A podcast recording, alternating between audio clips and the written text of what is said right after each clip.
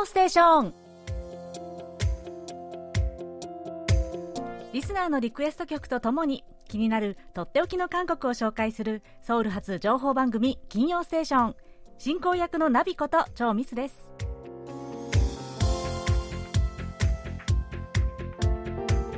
リスナーの皆さんこんにちは。アニョハセヨこの秋はもう特に今週はですねいつになくあったかいなって感じました。ね、その分朝晩との気温差がちょっと激しくなって着るものに困る季節なんですよね、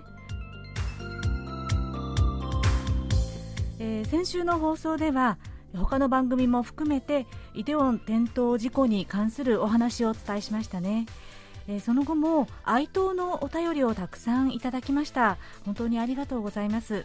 えー、ラジオネーム R05 さんお便りモンスターおたもんさん岐阜県の平野誠一さん。大阪府の谷口忠さんそしてラジオネームポンタイビスさん、ね、本当にあの全部お便りご紹介できなくて申し訳ありませんが本当にこうしてなんていうのかな一緒に胸を痛めてくださってるというのがねて心を寄せてくださってるそういう温かいお気持ち伝わって本当にちょっと私は涙がね ちょっと出そうになりましたよ。はいえー、ちなみに私先日、えー、イテウォン駅の一番出口の追悼空間というところがあるんですけれどもそちらに行ってきました、えー、地下鉄の出口にですね、え付近に菊の花を一本一本あの参加した方々が添えていてそれからポストイットに書かれた手紙がたくさん溢れていました、え本当にね人もたくさんいて宗教者の方がそれぞれの、まあ、それぞれの 方式でこうお祈りを唱えていらっしゃったりもしたんですがもうね集まった人がみんな静かに一人ずつ自分の思いで立って黙祷を捧げていました。でまあ、現場になっている路地、本当に狭い路地なんですけれども、そこはまだポリスラインがこう黄色いラインが、ね、引かれているので、まあ、ここはまだ通れないんですけれども、えー、まあ、きっと今後もね今後は通常通り通えるようになるとは思うんですがうんなんていうかなこう風化して忘れられてしまうようなことがないように何らかの形でこう、ね、追悼の日とか追悼の空間みたいなものがねちょっとでもできたらいいなそんなことを考えていました。本当にね人もう一日一日というのが本当に大切に感じられる今日この頃だなと思います。そんなわけで、え今週の金曜ステーションはこちらの曲でスタートします。カンホータンリンの曲で、ドーハルヌン、また一日は。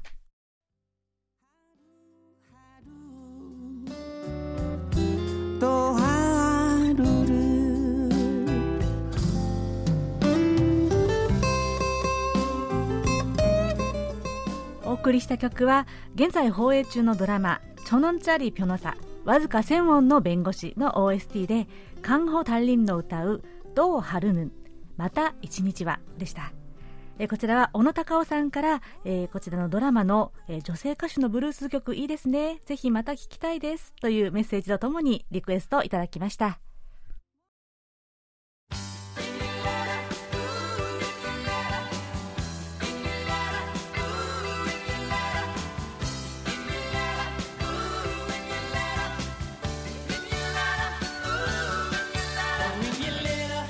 それではリスナーの皆さんから届いたお便りをご紹介します、えー、まずは今日こちらのお便りからご紹介したいと思います。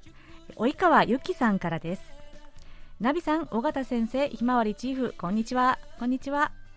毎週金ステを主人と一緒に聞いています。中でも月に1回あるナビさんが日本の食材でも作れる韓国のレシピを紹介してくださる番組は聞き逃せませんね。どうもありがとうございます。我が家では韓国料理を作るときは韓国の万能調味料をよく使って調理しています。韓国の家庭では万能調味料を使われているのでしょうか。ところでリクエスト曲があります。11月11日は KBS を毎日モニタリングしている主人の誕生日なんです。主人は仕事で忙しい中での毎日 KBS を留守録して熱心に番組をチェックしています。そんな主人に誕生日のリクエスト曲があります。ザードの負けないでの韓国語バージョンをお願いいたします。金ステをこれからも主人と一緒に聞いていきます。引き続きどうぞよろしくお願いします。とのことです。はい。及川由紀さんありがとうございます。なんと今日がですねご主人の及川和明さんのお誕生日なんですね。わあ及川和明さん。 千일축하드립니다お誕生日おめでとうございます拍手いやーなんかもういいですね羨ましいなこんな風にねご夫婦で一緒に聞いてくださっていてねそしてもう何より奥様がサプライズでサプライズですかねこれね、うん、バースデーリクエストを、ね、くださって本当にありがとうございます及川さん今日本当にね素敵な一日になりますようにね えー、そしておすすめクッキングのコーナーですね。聞いてくださって。そして 実際に調理してくださって。ありがとうございます。嬉しいですね、えー、韓国の万能調味料どれでしょうね、うん、韓国のスーパーにもかなりたくさんいろんな種類で売ってるんですよ、えー、どれかは、うん、分かんないんですけどヨンドゥというね、えー、調味料はよく使われてるのかなという気もします、うん。で今日あの久々にクッキングのコーナーありますので、えー、ぜひ聴いてくださいね。またリクエスト曲は、えー、後ほどおかけしますのでぜひ最後までお聴きください。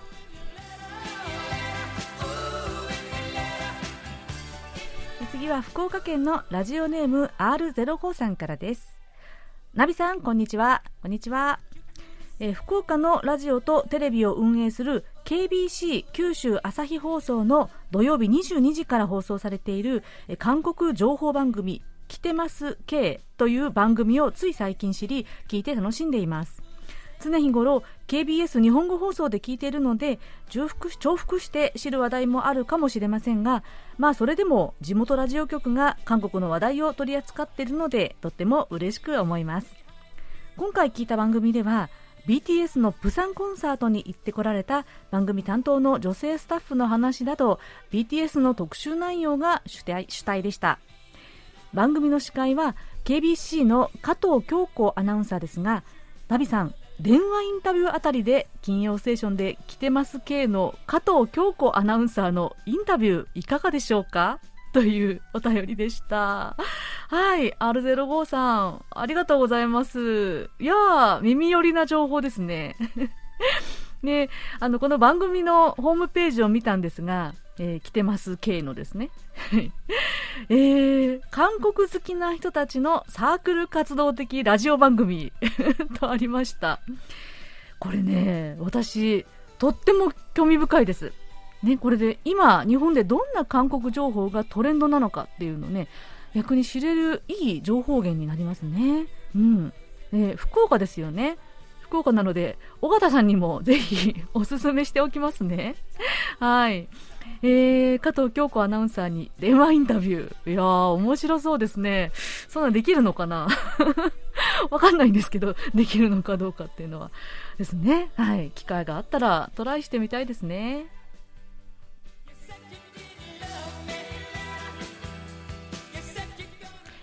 え続いては、え先週、先々週とご紹介できなかったのでちょっと時間が経ってしまいましたが、え500回記念放送のご感想もたくさん届いています、え柳井純一郎さんからです。ナビさんこんにちは。こんにちは、え番組開始500回記念放送おめでとうございます。番組に TBS の日曜日の朝の番組サンデーモーニングのコメンテーターで有名な安田夏樹さんと日本語版のお便り係の日本人留学生の方が出ていました。まず写真ジャーナリストの安田夏樹さんのお亡くなりになられたお父様が在日コリアン2世とのことでお父様のルーツをたどる訪韓とのことでしたね。それから日本語班日本語放送班を支える番組スタッフの方もご活躍されますよう期待していますよ頑張ってくださいね。とのことです。はい。えー、柳井さん、もしかしたら、初めて、初めましてですよね。はい。お便りありがとうございます。ね、聞いてくださって本当に嬉しいです。はい。安田夏樹さんと、えー、室田凪さん、えー、お便り係のですね、えー、がゲストとして登場してくださった回の、えー、500回記念番組のご感想でした。で、他にも、えー、この記念放送を聞いてのご感想のお便り、うん、送ってくださった方々たくさんいらっしゃいますね、えー、関正則さん矢倉哲也さん伊藤浩一郎さん野村進さん、え、富山義弘さん、のり太郎さんなどが送ってくださいました。えー、いや中にはですね KBS を聞き始めて43年ほどになります。というですね富山さんいやそういうコメントを見てうわーと思ってね。本当に長く聞いてらっしゃる方々からね励ましとかアドバイスもですねたくさんいただきましたいやーすごいですよね ね本当に長く番組を続けるっていうのはねマラソンみたいなものですよねだからあんまり頑張ってダッシュをしてもダメですし、ねまあ、体力を保ちつつ、でも、かといって、マンデリにならないようにですね、ずっと同じようなことばっかりやってるわけにもいかないので、うん、いろいろトライしたいですね。はい。で、皆さんもぜひこんな話題取り上げてほしいなとか、こんなコーナーあったら面白いんじゃないっていうのがね、あったら、ぜひぜひお気軽にお知らせください。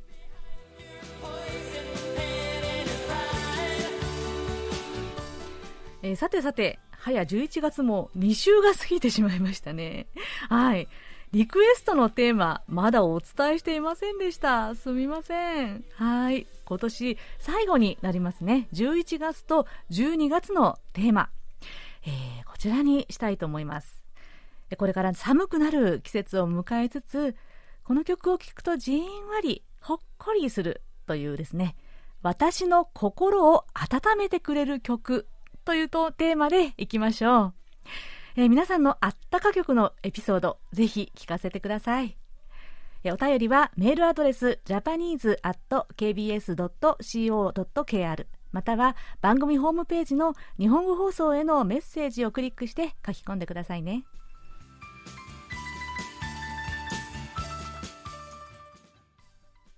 それではこちらのコーナー行きましょう。空耳ハングル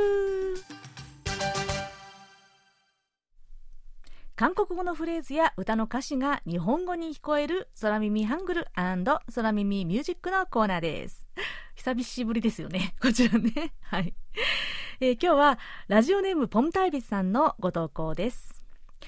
えー、ある日、そらくんはミミちゃんに数日前バイト先のカフェであった出来事を話していました。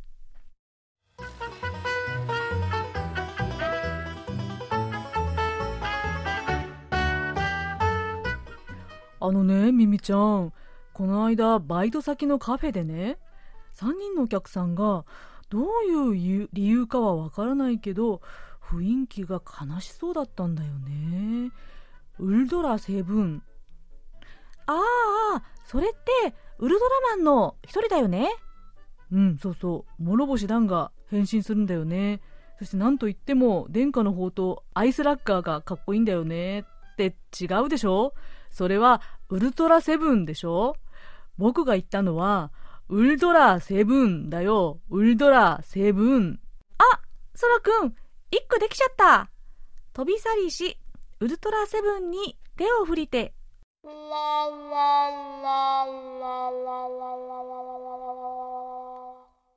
はい。いや、久々の ソラくんとミミちゃんの空耳ハングルでした。はい、ポンタイビさん。なんかもう、安定のノリツッコミですね。ソラくんの。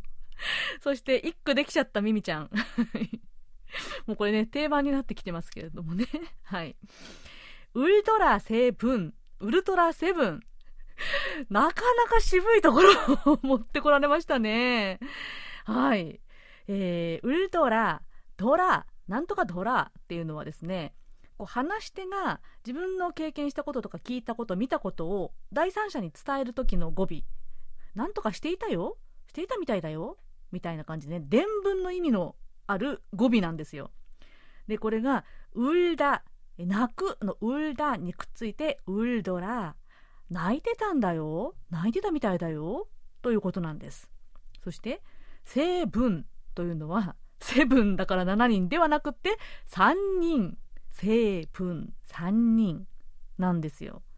なので、このウルドラセブンは 泣いてたみたいだよ、3人の人が。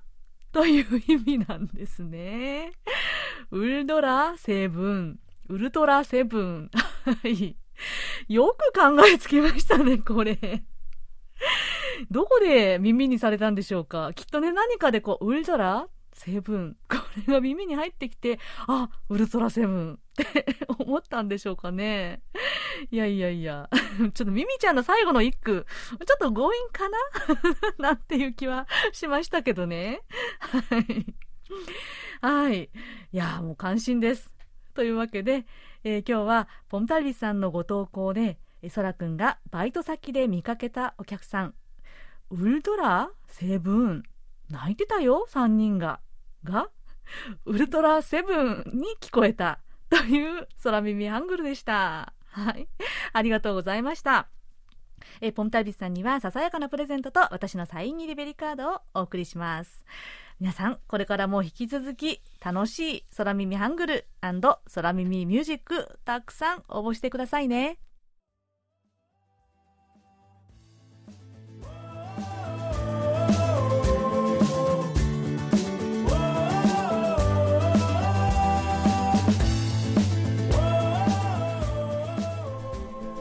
こちらは福岡県の松尾純一さんからのリクエストで「チャンギハはオルグルドゥチャンギハと顔たち」が2009年に発表した「タリ・チャオルンダ・カジャ月が満ちる行こう」でした。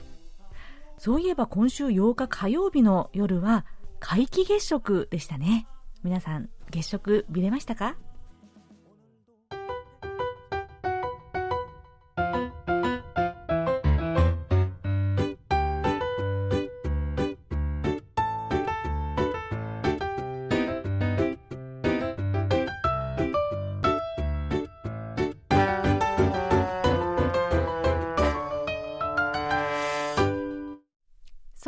暮らしの音。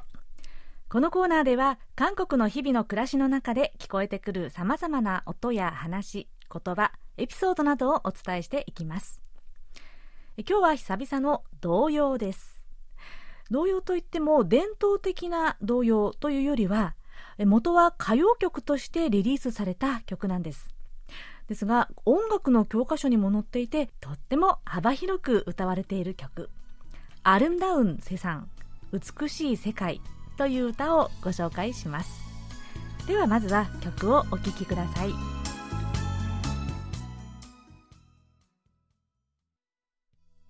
はい、えー、こんな歌でした、えー、アルムダウンセさん美しい世界。えこちらは歌手のパク・ハッキさんが作詞作曲して1990年に発売されたアルバムに収録されている歌です。明るいメロディーと心地よいテンポで合唱曲にもぴったりだと思いませんか？でまた歌詞もとってもいいんですよ。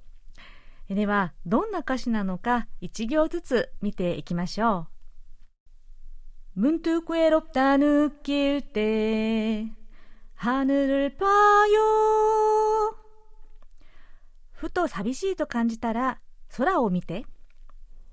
같은 태양 아래 있어요. 우린 하나예요. 同じ太陽の下にいるよ。私たちは一つ。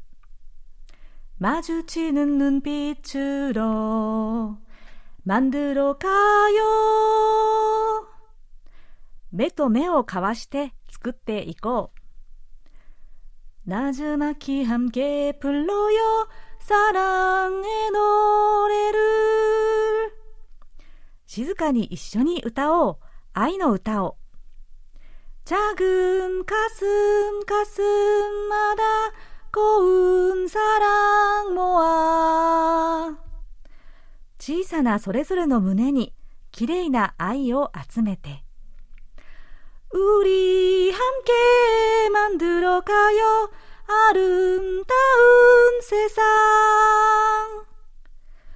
みんなで一緒に作っていこう美しい世界。はいこんな歌詞だったんですね、えー、作詞作曲したパークハッキさんはとっても自然に肩の力を抜いてこの曲を作ったそうなんです。ただ曲がちょっと子供っぽいかなと思って、当初はアルバムに入れる予定もなかったとのことなんです。でもその後、男性デュオのユリー・サンジャ、ガラスの箱というデュオが1998年にカバーして有名になったんですが、これほど長いことを歌われるとは思ってもいなかったという親孝行な曲だなんておっしゃっていたそうなんです。2002年には初めて小学校の音楽の教科書に載って話題を呼びました。年代を超えて小学校や幼稚園でもとってもよく歌われていて子どもたちに愛されている歌なんですではこの歌もう一度聴いてみましょう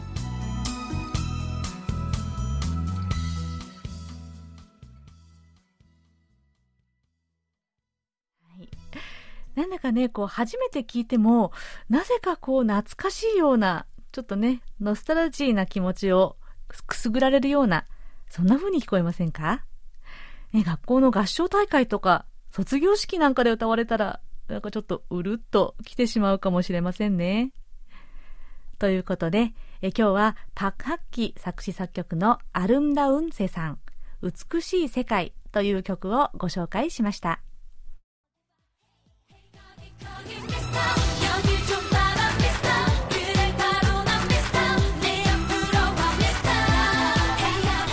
ちらは大野隆さんからのリクエストでカラの代表曲「ミスター」でした。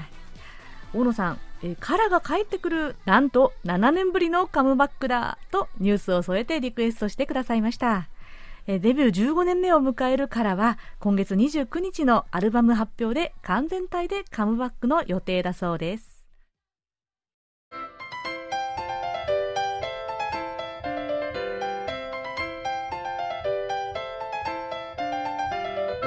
とっておき韓国ノート。今さら聞けない韓国入門。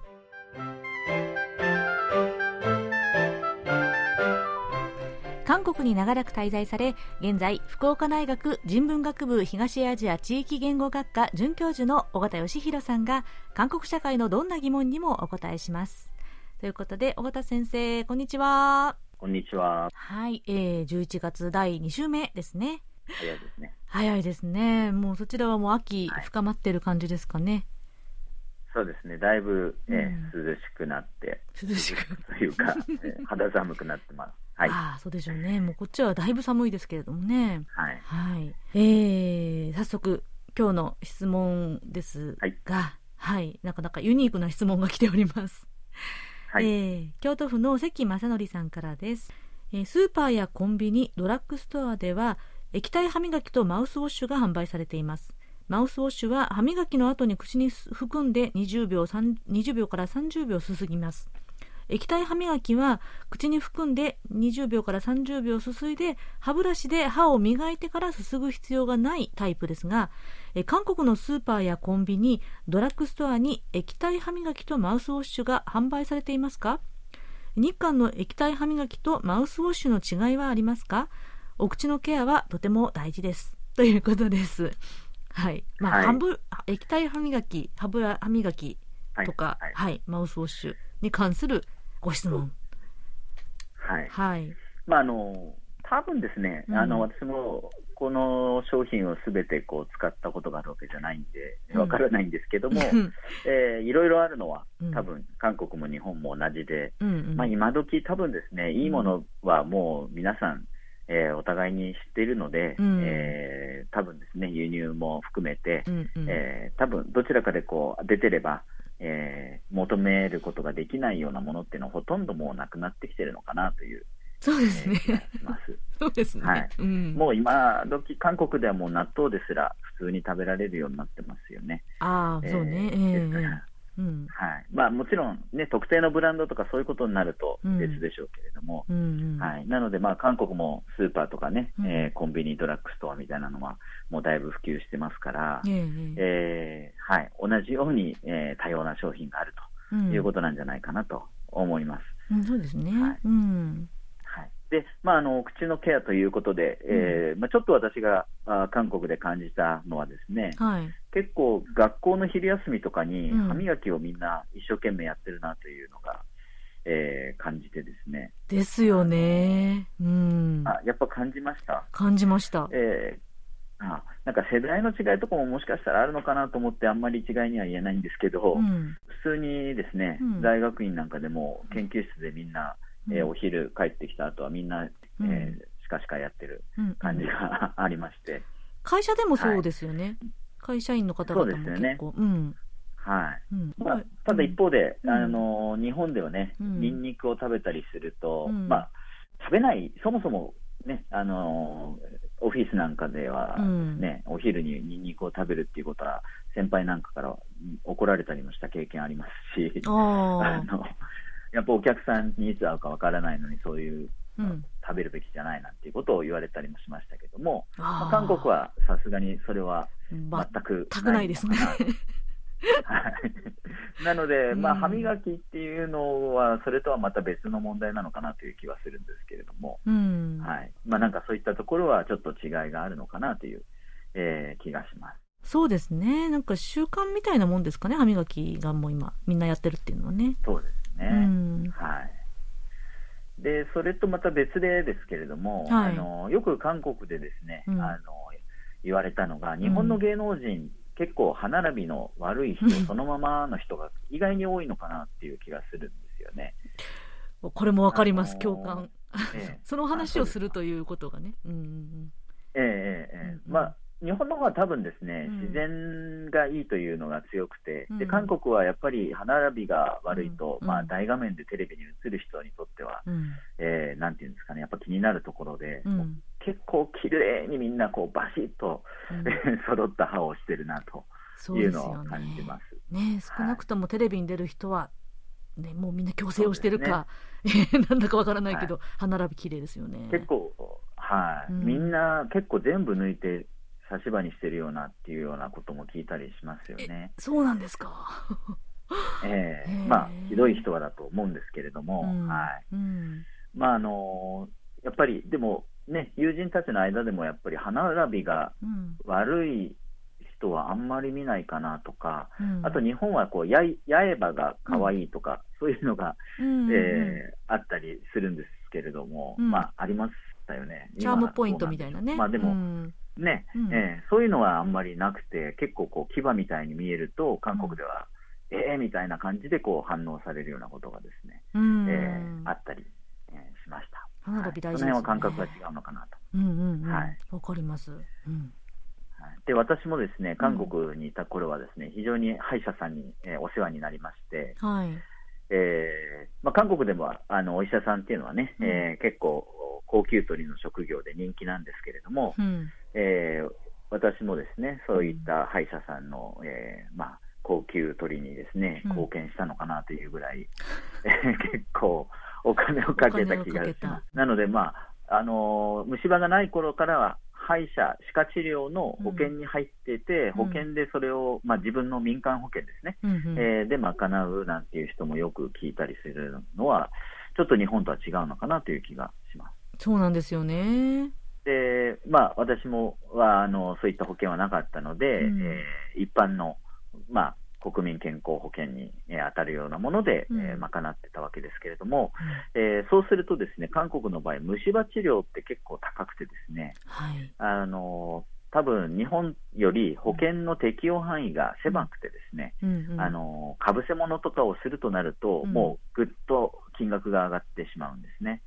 でまあ、私の経験だと、うん、まあ、最低50万ウォンぐらい、特別いいかぶせ物をしなくてもですね、うん、えー、50万ウォンだから5万円ぐらい、5万円ですよにかかってしまう、はい、本当そうような感じかなと、うんうん、かかりますよね。かかります、かかります。はいでで結構営業に負けてですね、うん、あのいい、まあ、なんていうんですかね、えー、強度が強くて、うん、えー、強度があって、えー、そして色が綺麗でとかね、うん、えー、そういうものをやるともっと金額が上がってしまうというようなこともあります。いやこれ私も最初はぼったくりかと思いましたもん。50万ウォンって言われて。うん、そうですよね、うん、やっぱ日本でそこまでってよっぽどのことというか、うん、ね、ないとなかなかなくて、で私も韓国のお医者さんで、うん、まあ、やっぱ虫歯の治療を受けたときに、あのまあ、日本人だっていうことが分かって、あの韓国は高いから、日本に帰ってやった方がいいですよって言って、こう一時的な治療だけやってですね返されたことも、えー、あります。良心的ですね。良心的です。はい。えー、一方でその審美治療、うん、まあ、歯をきれいにするという、まあ、虫歯とかとは違う部分に関してはですね韓国、比較的安いのかなと感じたんですけれども、うん、日本ではそもそもその、まあ、歯をきれいにするという、うん、まあ、治療とちょっと違うことになると、保険の適用範囲外なので、まあ、ぐっと高くなるところが、韓国では、まあ、そもそも保険の適用範囲が狭い中で、うん、えー、まあ、歯をきれいにする、まあ、例えば矯正とかになるとですね、うん、えー、まあ、需要がそれなりにあるからなのか、うん、日本に比べると比較的安いのかなというふうに、えー、感じます。うん。そうなんだ、うん。はい、で私なんかの場合もですねあの30代後半になって、うん、えー、韓国で矯正をすることになりまして、あの虫歯がえー、多かったんですけれども、うん、そのまあ、虫歯を予防するためにも噛み合わせとかを整えておいた方がいいよとか、うん、まあえー、そういうことも言われましたし、あと、まあ、年齢とともに歯並びってやっぱり悪くなってくるんですよね、うん、えー、歯が動いてしまって。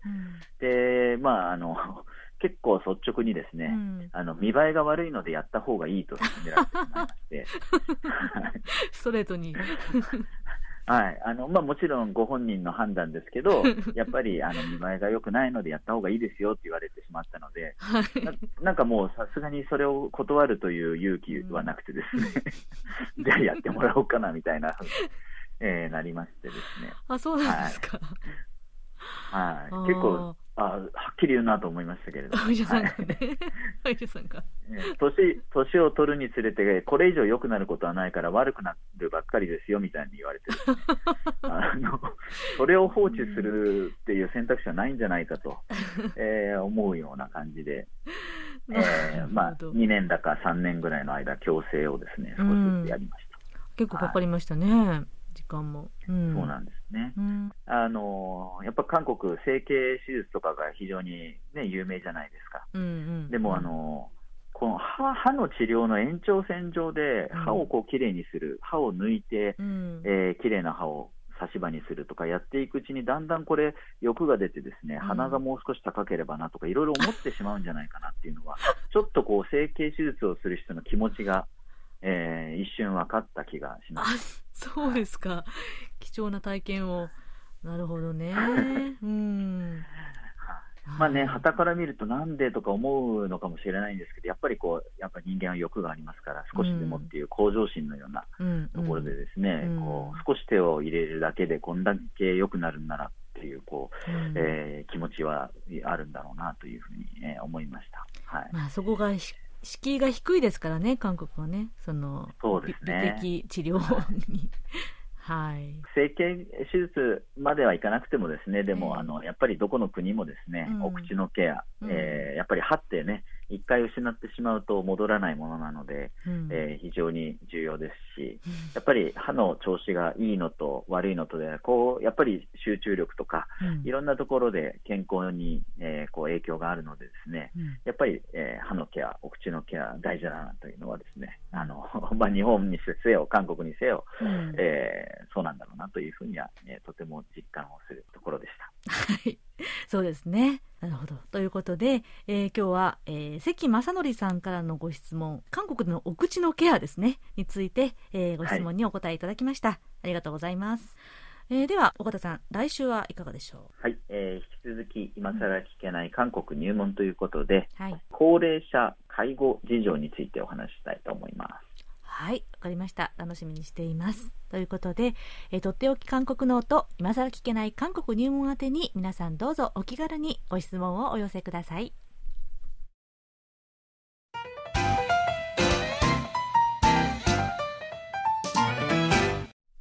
今週のこちらのコーナーはおすすめクッキングです。韓国ではそろそろキムジャン、キムジャンをキムチをね、大量に漬ける、その季節を迎えますが、白菜に加えて一緒に漬け込む大根。これがですね野菜売り場に大量に積み上げられているのをよく見かけるようになりました。そこで今日ご紹介するのは大根料理です。ピリ辛の味付けでこっくり煮込んだ大根と煮干しの煮付けです。では材料です。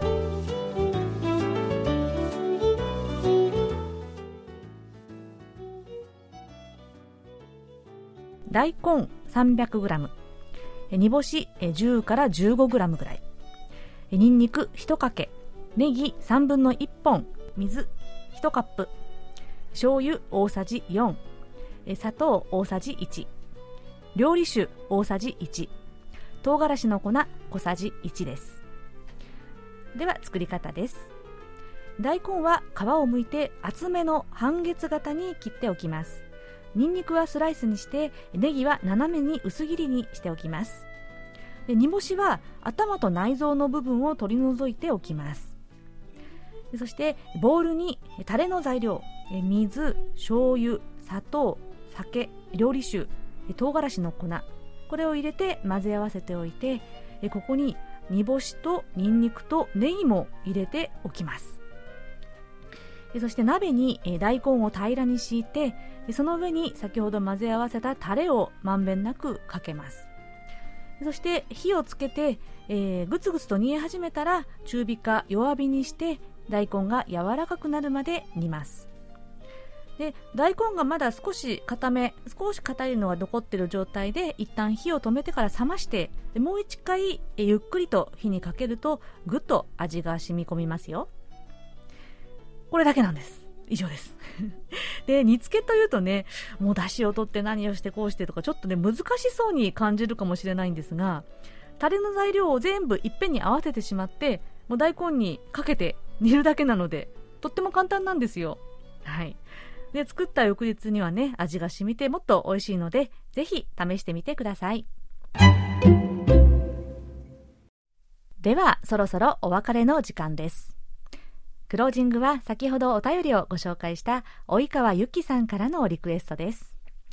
ご主人の及川和明さんのお誕生日ということでザードの名曲負けないでの韓国語カバー曲です。及川さん素敵なお誕生日お過ごしくださいね。それではチョンヘソンの歌うチジマ負けないで。こちらをお送りしながら今週の金曜ステーションお別れです。お相手はナビこと超ミスでした。それではまた来週もお会いしましょう。안녕히계세요